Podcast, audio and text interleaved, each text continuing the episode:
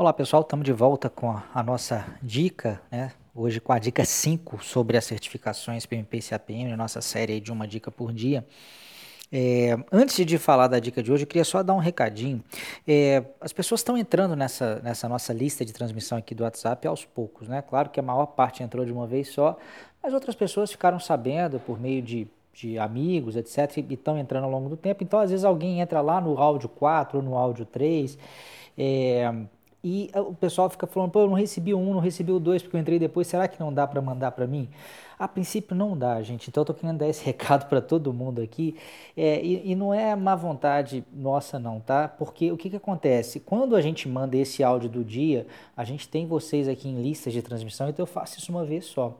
Só que para mandar para uma pessoa por uma é complicado, porque eu tenho que mandar o áudio para cada uma de vocês, é um processo manual. A gente tem uma equipe muito enxuta, então a gente não consegue, como tem muita gente entrando sempre, tá? Então eu peço paciência, talvez a gente dê um jeito de disponibilizar depois esse conjunto mais para frente mas é, fiquem com a gente, a gente, os novos vocês vão estar recebendo, tá? Eu peço só essa compreensão e, e peço também para vocês continuarem divulgando, né? ainda que não deva o pessoal recuperar assim de imediato os passados, a gente está com, com a previsão ainda de gravar vários áudios aí para frente, né? Pois bem, vamos para a dica do dia. Vou responder hoje a uma dúvida que foi uma sugestão de uma pessoa que vinha acompanhando nossos áudios, então a gente está anotando todas as sugestões, tá? Podem mandar e, e a gente vai estar tá, é, é, respondendo na medida do possível e, claro, se a gente achar que tem a ver com o assunto aqui. Mas a dúvida de hoje é, é como é que eu sei que eu, que, que eu já estou pronto para fazer o exame PMP ou, ou, o exame CAPM, né? Como saber que está na hora, que eu já estou preparado de fato? E essa é, é, é, uma pergunta realmente difícil de responder, uma pergunta que sempre as pessoas me fazem. É, existe um indicador que, claro, ajuda muito né, a gente a, a, a se balizar, que é os resultados em simulados. Né? Então eu costumo dizer para os meus alunos que uma, uma margem de segurança ali interessante para você ter um, um mínimo para você ir bem para a prova é se você estiver conseguindo aí por volta de 75% a 80% de acerto uh, nos simulados de 200 questões, né? Aqueles simulados grandes que tem as questões. Estou falando do PMP, tá? Eu acho que a mesma coisa vale para o CAPM. Mas nesses simulados grandes que tem todas as áreas misturadas. E de 80% a 85% naqueles simulados de uma determinada área de conhecimento, tá? É, então acho que esse, esse é um dos indicadores, mas não é o único e também não é 100% garantido.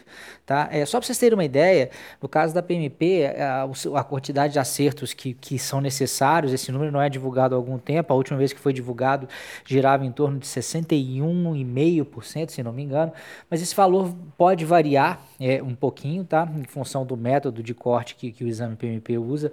É, mas é um número para vocês terem na cabeça aí, ainda que não seja exatamente esse, é, é, eu diria que deve orbitar alguma coisa é, ao, ao, redor desse número. Então, se você tem 75 ou 80%, eu diria que você tem um pouco de, de gordura para queimar.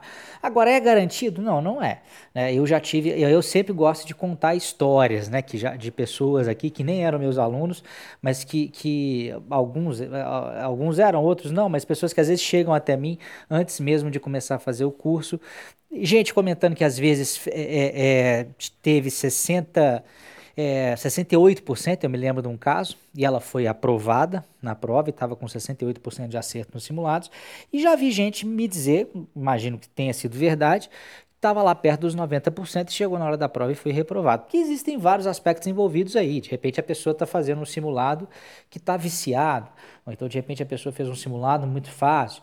Então tem que há que se pesar essa série de coisas, mas eu diria que é, o, o, percentual de acertos em simulado é um indicador importante. Agora, o que, que você pode fazer para aumentar essa confiança, para não ficar dependendo só disso?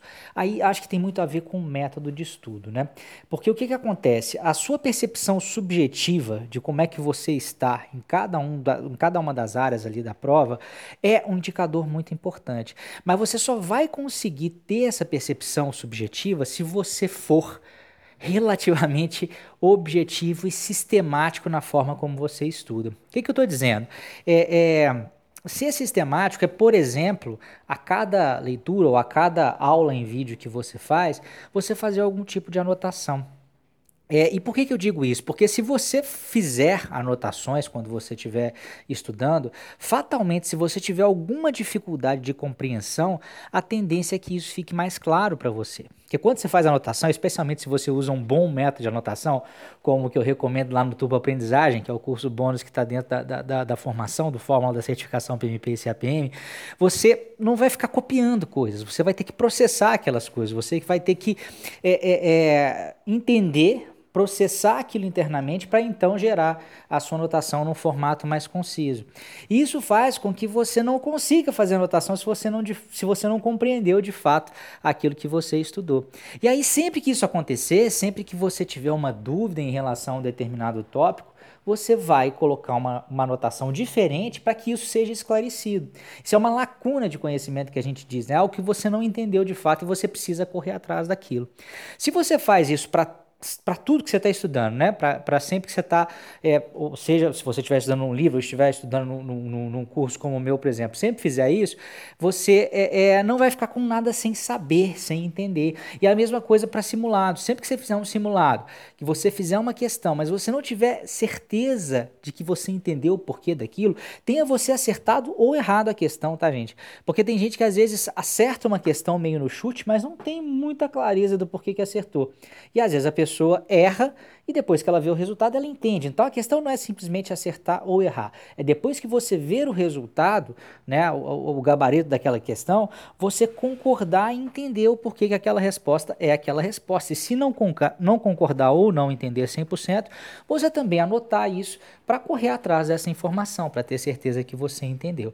Se você for sistemático, dessa forma como eu estou falando, você pode até levar um pouquinho mais de tempo para estudar num primeiro momento, mas o seu processo como um todo vai ser mais efetivo.